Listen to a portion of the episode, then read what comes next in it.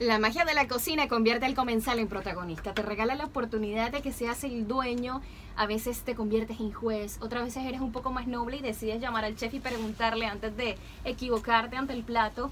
Eh, una pregunta, ¿cómo se prepara? ¿Cómo se llama? Sin embargo, en el mundo de la gastronomía la libertad es completamente aceptada, siempre y cuando tengas tus propios valores, tus creencias y decidas tomarlo como una profesión que merece respeto y además de eso admiración. Así que el día de hoy y en compromiso con la sección de Encanto de Sabores le damos la más cordial bienvenida como ya es de costumbre, pero no jueves sino hoy martes a nuestro querido chef eh, quien lleva la sección de Encanto de Sabores de la Mano, Luis Rodríguez. Bienvenido, Luis. Gracias, una vez más aquí estamos orgullosos y felices de, de estar aquí con todo nuestro equipo de trabajo. El día de hoy recibimos en el estudio de redactivapegre.com a nuestro invitado estrella.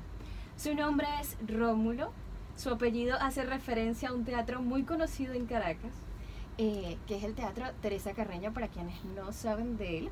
Sería algo así parecido, similar, quizás un poco al Centro de Bellas Artes.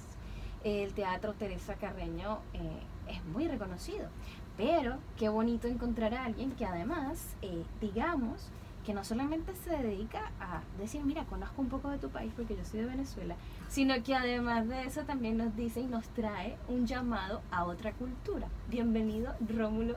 Eh, al teatro, al teatro no, al estudio de radioactivapr.com y él es el chef de la revolución. Bienvenido. Ah, muchas gracias, tremenda presentación, ¿eh? Ay, gracias. Tremenda presentación. Gracias. Muchas gracias por la invitación. Muchas gracias. Rómulo, la primera pregunta es, eh, para todas aquellas personas que te escuchan, dicen, wow, ese nombre, la revolución. Hay nombres que arrastran, Sí, sí. que traen y que pesan. Y la palabra revolución a veces tú te imaginas, bueno, obviamente para aquellas personas dicen, wow, la revolución suena como a rebeldía y al mismo tiempo presenta historia, puede traducirse en cambios.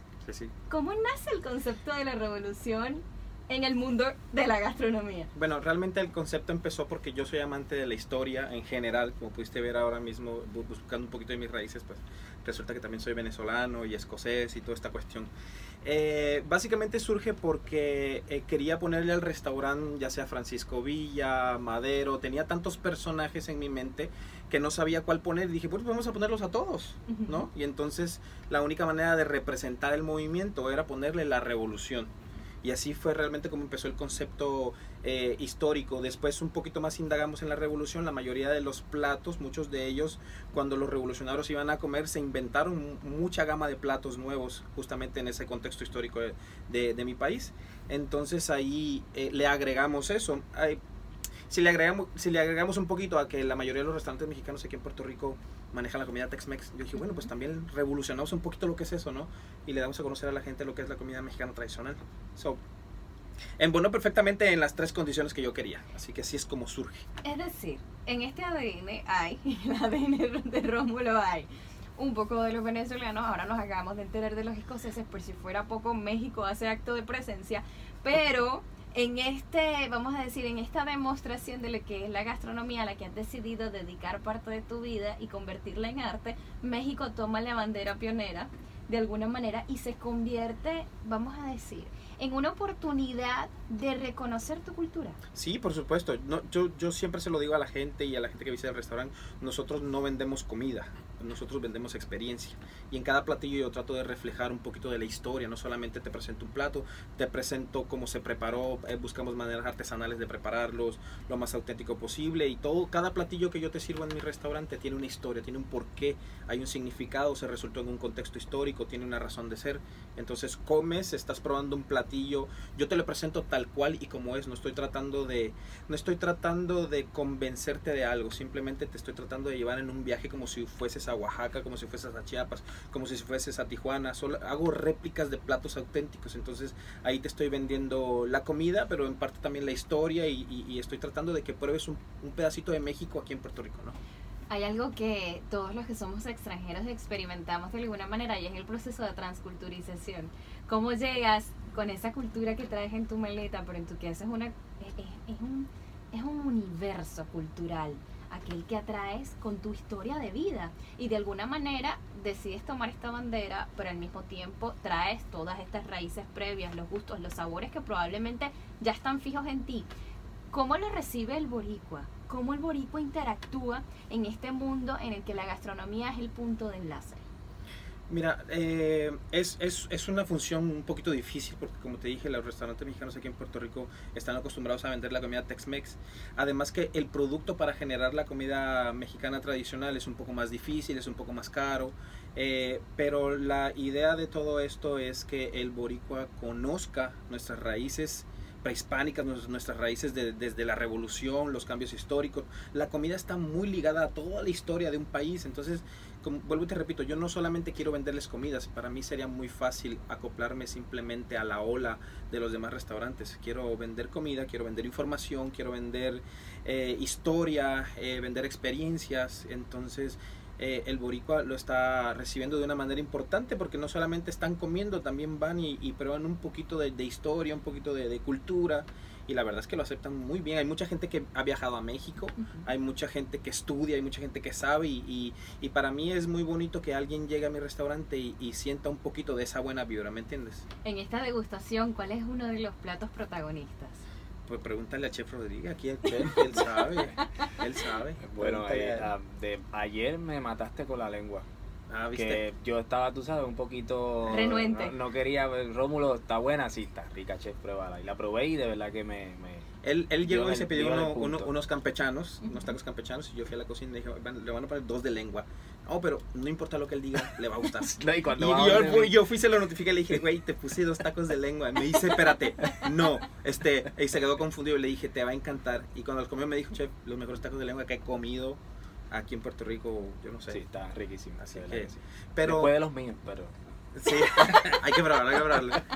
Eh, ¿Qué te puedo decir? Mira, nosotros preparamos este, eh, los sopes, las masas ahí. Eh, compramos una tortilla hecha con, por un mexicano, una tortillería. preparamos las salsas, preparamos nuestro propio mole. No sé si él vio un, un, metate, que es una piedra volcánica, que es como un lavadero, y ahí se muelen todos los chiles. Y hago mi propio mole. Para mí sería muy fácil simplemente ir al supermercado y comprar el mole de un vasito.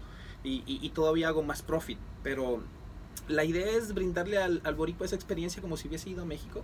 ¿Me entiendes? Para mí es bien gratificante. De hecho, mi cocina es, es en cristal, o sea, puedes ver lo que está pasando adentro con, con, la idea de ni siquiera engañarte, o sea, como preparamos es lo que es y puedes ver la cocina, puedes ver la limpieza, puedes ver todo. Entonces estoy tratando de, de venderle, eh, vender comida, experiencia, historia, todo el full package. Esa es ¿Cuándo nace tu amor por la gastronomía? Ay, es una historia un poquito larga, pero la voy a resumir bien rápido. Por lo menos resumida ahí. Bien rápido. En, en realidad, en, en mi país, mi, como se sabía que yo iba a viajar al extranjero, porque mi papá, como te dije, es extranjero, eh, mi mamá nunca me crió como a los demás, siempre me decía, y quizás se van a reír, no sé si es un tema de relevancia aquí, pero eh, yo, yo tuve que aprender a cocinar, a lavar mi ropa, a hacer todas mis cosas que por lo general no me lo, hacía la mamá. Y ella me dice, lo que pasa es que tú vas a viajar al extranjero y en el extranjero te vas a morir de hambre porque las mujeres a veces en el extranjero no saben hacer esas cosas. ¿Tu mamá de dónde era? Mi mamá mexicana, chiapaneca, y me decía, eh, no, nadie te va a cocinar, tienes que aprender. Entonces, desde México, desde muy chiquito, yo tuve que aprender a cocinar y aprendí a cocinar con mi abuela, con mi mamá. Y era el único hombre cocinando, picando las cosas. Y, así fue como aprendí, eh, primero que nada, a cocinar. Y una de mis tías tenía un restaurante y aprendí, y aprendí servicio. Entonces tenía las dos cosas. Lo, lo, más, lo más extraño de esto es que yo estudiaba Derecho. Yo no quería estudiar, yo no, nunca me interesé por estudiar gastronomía. Para mí era natural cocinar. ¿eh? Y cuando llego aquí a Puerto Rico, yo de hecho dejo, estaba, estaba trabajando en restaurantes y dejo, dejo el restaurante para dedicarme a estudiar Derecho, Derechos Humanos. Y de hecho pongo un food truck para simplemente tener tiempo para mí. Entonces tenía un horario, cocinaba y estudiaba. Realmente me salí y puse un food truck para poder pagar mis estudios. Y ahí es como cuando se acerca un, un, amigo de muchos años y me dice, güey, tu comida está espectacular, vamos a poner un restaurante. Y yo le dije, es que no quiero. Y es que no quieres, que no quiero. Y cuando vine a ver, ya teníamos el restaurante. Y después de eso, o sea, me doy cuenta que tenía que, profesionalizar lo que estaba haciendo. Ajá. Y entonces me, me metí a estudiar gastronomía y aprender todo lo que un chef tiene que saber, porque lo que tú cocinas no es lo mismo yo cocinar un caldo para mí que cocinarlo para 30, 40 personas. Y todo lo que te llevas a la boca tiene que estar bien manejado. Puedes enfermar a la gente, puedes matar a la gente. Y entonces tienes que estudiar temperaturas, métodos de cocción, todo eso. Y eso eh, me llevó una cosa a la otra y terminé, terminé haciendo esto. Rómulo, ¿en algún momento has pensado en desistir? En desistir qué. La profesión. como No, chef. eso es que eso, como te expliqué, ya lo tengo en la ya, sangre. ya lo tenías en la no, sangre. es muy difícil. De hecho, tú sabes que es bien gracioso porque yo nunca me consideré chef. Nunca, hasta que una amiga eh, me presenta y esto dice, me dice el chef, el chef. Yo le digo, güey, no me digas chef. Yo de hecho ni siquiera estoy cocinando ahora. Me dice, no, ellos son los cocineros. ¿Quién hizo la compra? Le digo, bueno, yo, ¿quién escogió el producto? Yo, ¿quién sacó el, el costo de tu producto? No, pues yo, ¿quién hace la mercadotecnia? No, pues yo, ¿quién confeccionó el menú? Pues yo, pues tú eres el chef, ellos cocinan. Y ahí como que entendí que esto ya lo tenemos, o sea, esto yo podría dedicarme a otra cosa y voy a seguir cocinando, voy a seguir amando cocinar porque nosotros comemos tres y cuatro y otra gente cinco veces al día. Ahí ya, ahí ya me contestó la pregunta que yo le iba a hacer. Sí, ya te la, La respondió. pregunta mía que yo le hago a los chefs es que en qué momento eh, te sentiste que ya eras chef. Yo Y creo que contestaste. Yo, sí, pero fí- y fí- y fíjate lo más, lo más, lo más, sí, lo más curioso de todo esto es que si, si alguien algún día está tan seguro de ser chef, probablemente es cuando más alejado esté. Oye, Ajá. lo mismo que nos han es contestado lo todos. más alejado que puede estar. Yo cada vez, ok, yo, yo soy un chef de comida tradicional mexicana y esto por mi cultura, ¿no? Yo no, yo no me levanté y fui a la universidad a estudiar esto. Esto, esto, la profesión yo no la escogí, la profesión me escogió a mí. Entonces, este, eh, cuando yo veo cosas que hace a veces él, él hizo los otros días una tostada de tinga y le hizo unas modificaciones y él siempre dijo, no, seguramente Rómulo está riendo de mí. Y en realidad yo estaba como que, porque yo no lo pensé antes. Porque yo no pensé hacer esa salsa o esto, esto. Y cada vez que visito restaurantes me siento a veces tan inútil de alguna manera decir, wow, eso está espectacular. O sea, yo, yo tengo que aprender a hacer esto. Y si tú algún día te sientes chef y que lo dominas todo, probablemente es cuando más lejos estés. Mm. Es- entonces, uno nunca, por lo menos en mi persona, eh, siempre, siempre trato de aprender de los demás, por eso visito, pruebo sabores. Este, ciertamente domino lo mío porque es cultural, porque trato de, yo, yo, yo expreso cosas en la, en la, en la comida y, trato de llevar mi cultura, pero eh, uno siempre tiene que estar aprendiendo, porque ahora, entonces ahora empieza el gusanito de, ¿sabes qué? Quiero cocinar boricua quiero, quiero aprender gastronomía puertorriqueña. Y entonces otra vez caemos, pero me encanta el sushi, entonces quiero hacer sushi. Y cuando vienes a ver quieres mezclar un poquito de lo que es tu cultura con otras culturas. Y nunca tienes y nunca puedes dejar de aprender en, en- en esto, nunca, nunca. ¿Hay anécdotas, Rómulo, que compartir? Wow, depende. ¿De, Sí. de qué, ¿De qué tipo? Pues al regreso, ustedes no se muevan, seguimos conectados. Esta entrevista da para mucho, señores. Hay que cumplir, vamos a darle un breve descanso y ya regresamos con más. Te recuerdo, estamos conversando con el chef Rómulo, sí, Carreño, sí, como el teatro que ya te comenté, aprendiste algo nuevo también. Y en compañía del chef Luis Rodríguez. Avenida. La magia de la cocina convierte al comensal en protagonista. Sin embargo, yo le pregunté al chef eh, Rómulo, eh, sí, Carreño. Este, tengo un, ustedes no saben la cantidad de nombres que yo tengo ahorita en la mente. Le pregunté si existían anécdotas que podía compartir con nosotros y me dijo, uff, sí. A ver, chef, ¿qué nos puede contar? ¿Qué ha Bueno, pasado? en- Esto, estos son como las aplicaciones, tú pones anécdota y luego escoges la siguiente, o sea, qué tipo de anécdota.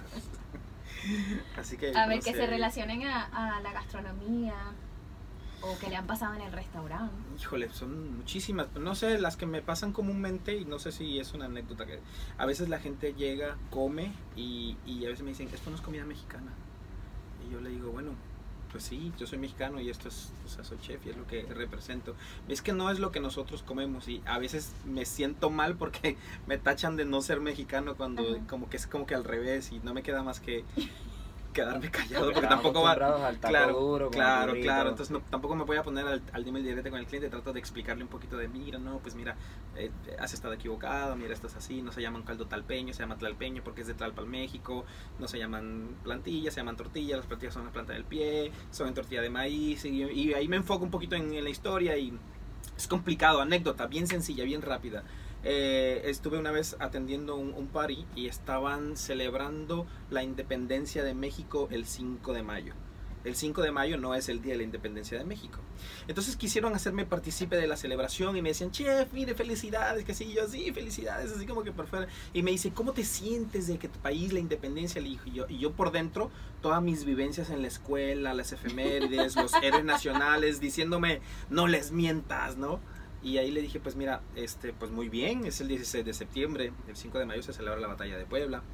Y todos así como que, sí, pero hubo una batalla y se ganó una batalla. Le digo, no, claro, la batalla de Puebla es muy import- importantísima, pero no es la independencia de México. Hubo un silencio total y era como que bien fuerte y la muchacha dijo, bueno, es que mi papá era mexicano y llevo más de 10 años haciendo esta celebración con todos esos amigos. Todos volteaban a verse como que, ups. Y le dije, no, pero no se preocupe, si usted quiere que este día sea, pues este día es, no se preocupe. Vamos a tomar más margaritas, ¿no? Porque dejaron de consumir y yo dije, espérate que no dejen de consumir, entonces no importa, no importa, eh, celebren el día que quieran. Ustedes Pero es- elijan el día. Pero es un poquito complicado. eh, eh, porque entonces es, es como si tú o alguien como puertorriqueño va a México y te venden algo que no es y culturalmente tú tienes, tienes el deber, sabes, como ciudadano, como, como, como tu cultura que es de, de, de decirlo, de, de, de decir las cosas como son. O sea, eh, no voy, lo que voy a decir suena medio cursi, pero eh, eh, el, el padre Hidalgo, eh, este Juárez, toda esa gente murió por, por cosas así y Ujú. yo como, como, como mexicano que soy, pues sería la verdad bien, bien hipócrita mentirle a la gente. O sea, el- es- es- ese día es, y mucho menos por venderles, ¿no? No haría, no, haría, no haría de la ignorancia un negocio. Eso creo que está mal. Rómulo, sabemos que en este caso, en tu caso, en tu historia de vida, la profesión te eligió a ti. ¿Qué te ha regalado el mundo de la gastronomía? Uf, yo creo que todo, wow, la- todo. Yo creo que eh, lo mejor que me pudo haber pasado es, es eso. Cuando yo me metí a estudiar, de, la mayoría de las cosas que yo estudié, yo estudié, yo estudié en México promotor deportivo. Y eso me gustaba mucho porque aparte en México jugamos fútbol y siempre quería ayudar, como que, eh, cómo entrenar, cómo... eh, después de eso estudié Derechos Humanos, que también es una forma de ayudar. Y cuando yo me veo ya hasta la coronilla de que, ok, en esto estoy y vamos a profesionalizar esto porque esto es lo que somos, eh, me ha regalado todo. Gente como él, que se vuelven a- familia, amigos, este, la industria, eh, conoces mucha gente y yo creo que el poder servirle a las personas el, el pan de cada día, ¿no? tener la responsabilidad de, de ofrecerles una bonita experiencia en la comida, de un buen servicio. Eh, cuando la gente te ve en la calle te reconoce, ¿no? Porque inmediatamente cuando, cuando te ven, su cerebro conecta con una experiencia de comerse algo rico y la gente te ve, te ve bien, te ve diferente, o sea, eh, y me ha regalado eso, mucho, y conozco mucha gente. eh, a veces tenemos el privilegio de ir a algún restaurante y dice, mira, fulanito está ahí, de repente nos, nos tratan un poquito diferente, pero, pero en realidad es eh, eh, conocer, ver gente en, en- en diferentes establecimientos y me regaló muchas cosas positivas en ese sentido. Yo creo que eh, dicen por ahí que si, que si tú que si tú haces lo que amas nunca vas a trabajar, ¿no? Creo que es lo más cerca que puedo estar ahora mismo en, en hacer lo que te gusta, porque te, te levantas a tal hora de la mañana y dices, oye, tengo esta receta y la quiero hacer, no sientes que estás trabajando, se te va el día completo y dices, wow, no, este, esto es lo que me gusta y, y es un placer eh, bien, bien chévere eh, eh, darle experiencia a la gente en ese sentido.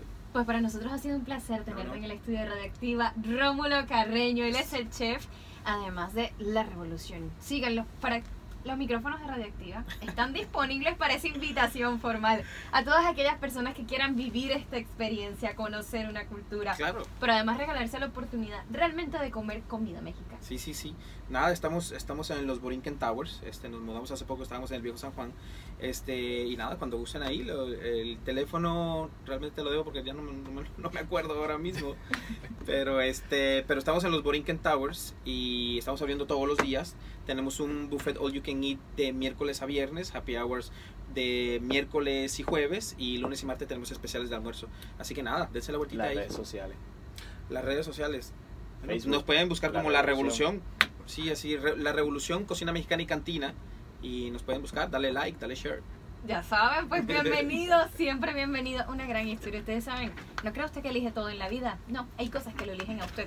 Vamos a escuchar el corte en la emisora y ya regresamos con más. Esto es Conectados y es hasta las 6 de la tarde. Gracias. Pues sí, aquí está. Mírenlo de cerca. Diablo, es sencillo y no me lo aprendí. Aquí está. Saludos, saludos. Pues ya saben, síganlo. El chef Rómulo Carreño de la Revolución Carreño en el estudio ¿Vieron? En el estudio de Radioactiva gracias a Luis. Ay, Así que vamos bye a bye. jugar con los roles. Ahora tú no eres el protagonista como comensal, ahora vas a ser el protagonista como eh, cocinero. Porque no, bueno, quizás si en tu casa tú compras la comida, sacas el precio de lo que te cuesta, exacto. pues podría ser el chef de tu hogar. Eso se llama el budget. He aprendido. Ya sé la diferencia entre limón y lima. Ya sé la diferencia de picar y quitar las hojitas del cilantrillo y no picarlo así como que si usted lo va a desintegrar. Exacto. He aprendido, no que, parezca, no que parezca que lo masticaron. Exacto, no, eso no. Ok, pues estamos conectados con ustedes. Yo voy a aprovechar en este momento para acomodar el ángulo de la cámara. Pues muy bien, Ángel, Ángel Sierra sale en la esquina y qué. ¿De qué van a hablar hoy? Pues tenemos una receta, Ángel, tenemos una receta con nuestro querido chef Luis Rodríguez. Hola Luis, ¿cómo estás? Estoy bien, estoy contento, estoy contento que uno de mis amigos, colegas, ya lo pudimos entrevistar. Ya van dos, así Ya que estoy súper contento. Sí. Vamos a ver quién, a quién traemos la semana para la semana que viene. Súper, este especial viene con todo. Resulta y acontece, yo quiero preguntarle a Luis, porque quiero que queden, eh, tenemos un, dos, tres, cuatro testigos. Luis, ¿ya me disculpaste? Eh, no. Ok, voy a ustedes tienen que hasta saber. que me, me complazcas con cualquier otra cosa que... Pues, pues, Yo voy a contar qué es lo que ocurre. Resulta que mm, yo no elegí ir a este lugar, lo puedo decir, no fue planificado. Estoy hoy aquí, tú me estás viendo después de que yo fui a Guabate. Las personas que no saben qué es Guabate, es una... la vamos- capital del lechón. la capital del lechón. Entonces, eh, pues Luis me dice, ¿y por qué no me trajiste lechón? Y yo les digo, pues no te traje lechón porque me acordé de Marimar de Hoyos. Y yo dije, yo no voy a hacer eso, yo no puedo retroceder en ese trabajo nutricional que tú has llevado, que ya la camisa blanca te queda sin esos gorditos queda, de balsa que tú dijiste. Los que me siguen saben de lo que estamos ¿Ves? hablando. Exacto, sigan a Luis, se van a reír con eso. Y entonces, pues nada, que me imaginar yo y lo pensé, dije, ¿será que llevo? ¿Será que llevo? Pero después dije, ¿y si el lechón no se prepara así? Imagínense, porque si hay algo traumático es tú presentarle a un chef un plato. No, pero esa... Eso eh, es no, como o sea, que- eh, no esto es como que puedo salir-. Es como que puedo salir bañado de dos cosas. O salgo bañado de gloria o salgo bañado de... No lo digas. Pero eso es un riesgo. Así que yo dije, me- yo me voy a parar en la quinta enmienda. Pero más que en la quinta enmienda, en ser considerada con su dieta y, no le voy a llevar leche. Está bien, pero yo te doy permiso públicamente que para la próxima puedes hacerlo. Ok. No, no me tienes ni que preguntar. Está bien, si yo voy, entonces te traigo y Marimar también. Ella siempre come de lo que yo como, no importa. Ah, Nosotros pues. comemos de todo, Ah, pues muy bien, está bien. pero después le damos duro al gimnasio. Ah, muy bien. Yo tengo que unirme a la del gimnasio porque la del lechón la tengo, la del gimnasio. ok, señores, entonces, eh, la receta del día de hoy es Bueno, la receta del día de hoy vamos a hacer un churrasco a la parrilla con arroz con coco, coco tostado por encima y mira, mucho cilantrito fresco por encima. Yo me estoy riendo, pero no es de eso. Viene una anécdota de esto de las cosas con coco. La persona, yo estoy segura que me está escuchando, me dice, vamos a ir a comer en un lugar que todos los platos tienen coco. Aquí en Puerto dije, Rico. Wow, sí, me dijo, me dijo Ok. así. Vamos a ir a un lugar que todos los platos tienen un toque de coco. Y yo dije, ¿qué? Yo me tiré la cabeza, yo tengo que ir para allá. Pues salimos al lugar y me dice, yo creo que es aquí. Y yo, esto está extraño. No, ya empezamos mal con yo creo que empezamos es mal, aquí. sí, empezamos mal con el yo creo que es aquí, pero la mejor parte es cuando yo veo el nombre del restaurante y dice punto latino. Y yo, era un nombre así, parecido a ese. Yo dije, el nombre no tiene nada de coco. Si es un, o sea, si es un restaurante, pero uno no se puede, ¿verdad? Eh, como que tú no te puedes adelantar a los procesos. Entro a ese restaurante y adivinen de qué era. ¿Qué era? Comida china. Com- O sea, Ok, no tenía nada, nada que ver con, con- con- con- Cuando te digo que nada que ver, era nada que ver. Pero, pero esa persona había comido ahí o qué? No sé, porque dijo que era ahí. Yo creo que fue que cambiaron el restaurante. No No, tiene nada que ver. Por eso, por eso es que cada vez que dicen coco, yo muero de la O risa mejor porque es que me acuerdo de mi anécdota. No. ¿No? Ah, pues está bien, No no, la pegué. Estoy como con Pandy, no la. Eh, después vamos a hablar, señores, viene un nuevo segmento. Después vamos a hablar de eh, estas frases que uno no entiende, de cuando alguien tiene un coco contigo. Pero ese es un nuevo proyecto, así que ustedes no se lo pierdan. Más adelante les vamos a hablar sobre eso. Entonces, arroz con coco, churrasco. A la parrilla. Ay, Dios mío. Ajá. ¿Cómo vamos a hacerlo? Bien sencillo. Mira, estos son poquitos ingredientes, pero estamos comiendo algo bien sabroso. Vamos a coger un buen eh, filete, ¿verdad? De churrasco, bien, bien bonito. Vamos a tratar de, mira, como siempre les digo, gástese un poquito más, ¿verdad? Para que pueda conseguir una calidad de carne eh, buena. Y si no tiene dónde conseguirla, mis amigos de COT, ¿verdad? Que siempre los recomiendo. Allá puede conseguir de los mejores cortes de carne. ¿Qué vamos a hacer? Usted va a coger bien sencillo porque vamos a marinar el churrasco antes de empezar a hacer nuestro arroz para que vaya cogiendo ya los sabores. Vamos a echarle sal y pimienta a gusto, ¿ok? Ok. Como siempre les digo. Pero antes de echarle la sal y la pimienta a gusto, vamos a coger el aceite de ajo oro Bachel Rodríguez y mira, con una brochita vamos a pasar el aceitito por las dos partes del churrasco. Vamos a coger con la misma brochita, con la crema de ajo oro Bachel Rodríguez, vamos a pasársela también y encima de eso la sal y la pimienta. Vamos a dejar el churrasco ahí marinando a lo que entonces hacemos nuestro arrocito. Obviamente tenemos nuestra parrilla o nuestra sartén ya precalentada para cuando nos toque tirar el churrasco, pues esté chévere. ¿Cómo vamos a hacer el arroz? Vamos a usar en este caso arroz jazmín, ¿ok? es un arroz bien aromático que me encanta, realmente en cocina rica es el, el que yo uso porque me encanta súper rico. Eh, vamos a utilizar una taza y media de agua y una taza de arroz. ¿ok? Ok. Vamos a poner una taza y media de agua a hervir en una ollita eh, profunda, preferiblemente. Vamos a echarle un poquito de sal, vamos a ir probando, ¿ok? Todo esto vamos haciendo probando. Un poquito de sal, un poquito de cebolla en polvo, un poquito de eh, ajo en polvo. Y entonces vamos a echarle, esta sí le voy a dar la medida, vamos a echarle media taza de crema de coco. Crema de Me- coco. Crema de coco, media taza de crema de coco. Entonces vamos a probarlo y lo que vamos a querer es que entre la sal y el dulce estén ahí combatiéndose los dos. No quiero que esté más dulce, no quiero que esté más salado. Vamos a, a ir probando y llevarlo a ese punto. Por eso es que quiero que vayan probando. Cuando lleguemos a ese punto que los dos estén combatiendo ahí, vamos a permitir que hierva, lo vamos a tapar, vamos a permitir que hierva. Y entonces cuando ya esté hirviendo, entonces vamos a agregar el aceite. Un error que comete la gente es que cuando hacen arroz le agregan el aceite al principio. Entonces, a la hora de probarlo, no vas a poder probarlo bien porque tienes el aceite arriba. ¿verdad? Flotando ahí, que no mezcla con el agua, que eso fue algo que hablamos pues de la pasta, Sí. ¿verdad? Yo ya lo Otra aprendí. cosa que aprendiste. No le pone aceite al agua de la pasta. Gracias. Exactamente. Así que pues, vamos a permitir que hierva. Cuando hierva, entonces vamos a agregar el aceite. Para alrededor de esa taza y media de agua, vamos a echarle, yo diría que dos cucharaditas de aceite de coco, ¿ok? Y entonces vamos a agregar el arroz. Vamos a taparlo y lo vamos a dejar sin tocarlo. Y vamos a bajarle el fuego a eh, entre medio de mediano y bajito. No queremos que esté bajito, bajito, bajito, pero tampoco queremos que esté en el... Usted va a buscar entre mediano y bajito, ¿ok? Y vamos a dejarlo por lo menos unos 8 minutos sin tocarlo. Usted no lo toque, no lo mire, no lo huela, déjelo, déjelo vivir ahí tranquilo, ¿ok? Ok.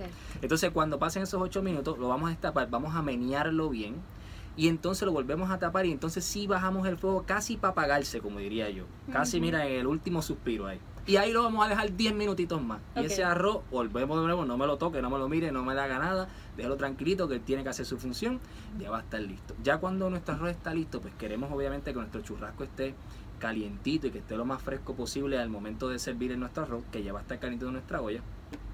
Vamos a coger nuestro churrasco, la, la, la parrilla ya está precalentada. Vamos a tirar el churrasco y vamos a permitir que cocine. ¿Verdad? Por lo menos a mí me gusta entre medium y medium well. No me gusta pasarlo de medium well, tampoco me gusta dejarlo medium rare. Hay quienes les gusta medium rare, hay quienes les gusta rare, casi sin cocer, pero usted busca el término. En este caso vamos a dejarlo para que esté entre medium y medium well. Vamos a dejarlo 5 minutos por cada lado. Volvemos de nuevo, no me lo mire, no me lo toque, déjelo que haga la función ahí, ¿ok? Él va a sellar por ambos lados los cinco minutitos y luego de eso entonces usted va a ir tocándolo, ¿verdad? Y va a ir, o puede como, ¿verdad? Como no todos tenemos el expertise de saber que con tocarlo de una ya sabemos en qué término está, pues mire, usted coge un cuchillito por una esquinita, por la parte gruesa, lo pica, ve de qué color se ve, si ya es el color que usted lo desea, si lo quiere medium, si lo quiere medium well, el término que usted desee, y entonces pues lo va a mover a la parte de la parrilla que tiene menos calor, ¿ok? Y vamos a terminar de cocerlo en esa área. Mientras eso está pasando, que ya nuestro churrasco está a punto de caramelo, vamos a coger en una sartén coco rallado, pero el que viene sin azúcar, ¿ok? Que viene sin azúcar. Y vamos a prender la sartén a fuego bajito, vamos a tirar el coco rallado de ahí y vamos a mantenernos meneando el coco, porque lo que queremos es tostarlo. ¿ok? Cuando ya nuestro coco esté tostado, nuestro churrasco tiene que estar ready. ¿Qué vamos a hacer con el churrasco? Ninguna carne que yo le mencione en este programa, usted tiene, tiene que dejarle mínimo 5 minutos de descanso. Se llama el reposo, ¿ok? A veces los restaurantes, pues con la prisa, con que el plato lleva ya tiempo y no lo no permiten que repose, eso lo que hace es que si lo picas rápido, que lo sacas del fuego, eh, todos los jugos se van a ir. Y tú no quieres que los jugos se vayan, quieres que los jugos permanezcan dentro de la carne. So, vamos a darle esos 5 minutitos y si le puede dar 10, le da 10, mejor todavía. Entonces lo va a picar como usted desee, en la quita a, a favor de la fibra. Y entonces vamos a servir nuestro arroz, vamos a poner nuestro churrasquito arriba, le vamos a tirar eh, nuestro coco tostado por una esquinita y vamos a ponerle un buen puñado de cilantro fresquecito arriba. Entonces usted se va a comer eso y me va a escribir a mí en las redes y me va a decir, chef, eh, me maltrataste cuando lo dijiste, pero me lo comí y me encantó. Eso es importante que me lo comuniquen, ¿ah? ¿Qué ¿Qué tú le- crees? ¿Qué les puedo decir? Yo creo que yo, yo veo a Pandy de aquí, yo lo veo con una cara que me dice, ¿para dónde es que vamos a comer después de aquí? Tiene que ser con algo con coco porque igualito. Claro. Después de escuchar ese arroz con coco, todos estamos como que, bueno, este, yo creo que casi, casi me sabe, Ese es uno de los platos ¿Qué, de, pro- de- qué problema de con la imaginación? famoso. Porque estoy aquí, ya veo el churrasco, el arroz, el coco dorado y todo. Sí. Así que los invito a que lo traten. Es una receta que parece fácil y rápida. Pero es fácil y rápida. Fácil y rápida. Uh, claro, nada más yo te quiero contar cuánto me voy a tardar buscando el coco que no tiene azúcar. Ah, no, pues, no bueno, sí, azúcar. esa parte tienes razón. tienes razón. Pero sí, lo hay, lo hay, lo hay, lo hay. Lo hay. Sí. Muchas gracias, Luis. Quienes deseen seguirte y además poder ver eh, los segmentos de Encanto de Sabores, ¿cómo lo pueden hacer? Pues mira, Oro by Chef Luis Rodríguez en Instagram, en Facebook. Síganme importante en YouTube, Chef Luis Rodríguez, que me sigan para que puedan seguir todos los programas de Oro. Eh, y ver también los, eh, los segmentos de aquí de Encanto de Sabores junto a Gisette. Y los números a llamar, 244-9923 para hacer su orden. Y ya, estamos. Si quieren hablar conmigo, me llaman y hablamos, no importa. Lo que quieran hacer. Y si ustedes quieren de verdad hacer feliz al chef, ya saben, un poquito de lechoncito de allá de Guabate, De directo de Guabate para el estudio de Radioactiva. Gracias Luis, de Gracias verdad, y sobre todo gracias también por ser el enlace para poder entrevistar al chef Rómulo Carreño. Así que ustedes no se muevan de ahí porque este programa continúa. Señores, ahora dice, le ven la cara a Ángel y mueren. Quedamos con un hambre, que aquello es... ay, tenemos el apetito, pero para el arroz con coco y el churrasco. Eh, ok, chef, para aquellos que decidan, eh, buena pregunta, porque ese churrasco lleva oro en aceite y lleva oro también en, en la crema. en crema. ¿Cómo te pueden contactar para, para poder tener el producto? A través de las redes o el 244-9923. También pueden comprarlo una vez al mes en el mercado del chicharrón en Bayamón, este que próximamente, si no me equivoco, este mes es el 18. Pues ya usted sabe, usted compra eso y la brochita y San resolvió. Ya, listo. Gracias al chef, gracias a ustedes. Ya regresamos con más al regreso. Ángel Sierra Alemán de la sección de Soy Proactivo. ¿Cómo ser exitoso en el área laboral? Así que no se lo pierdan. Escuchamos buena música y ya venimos con más.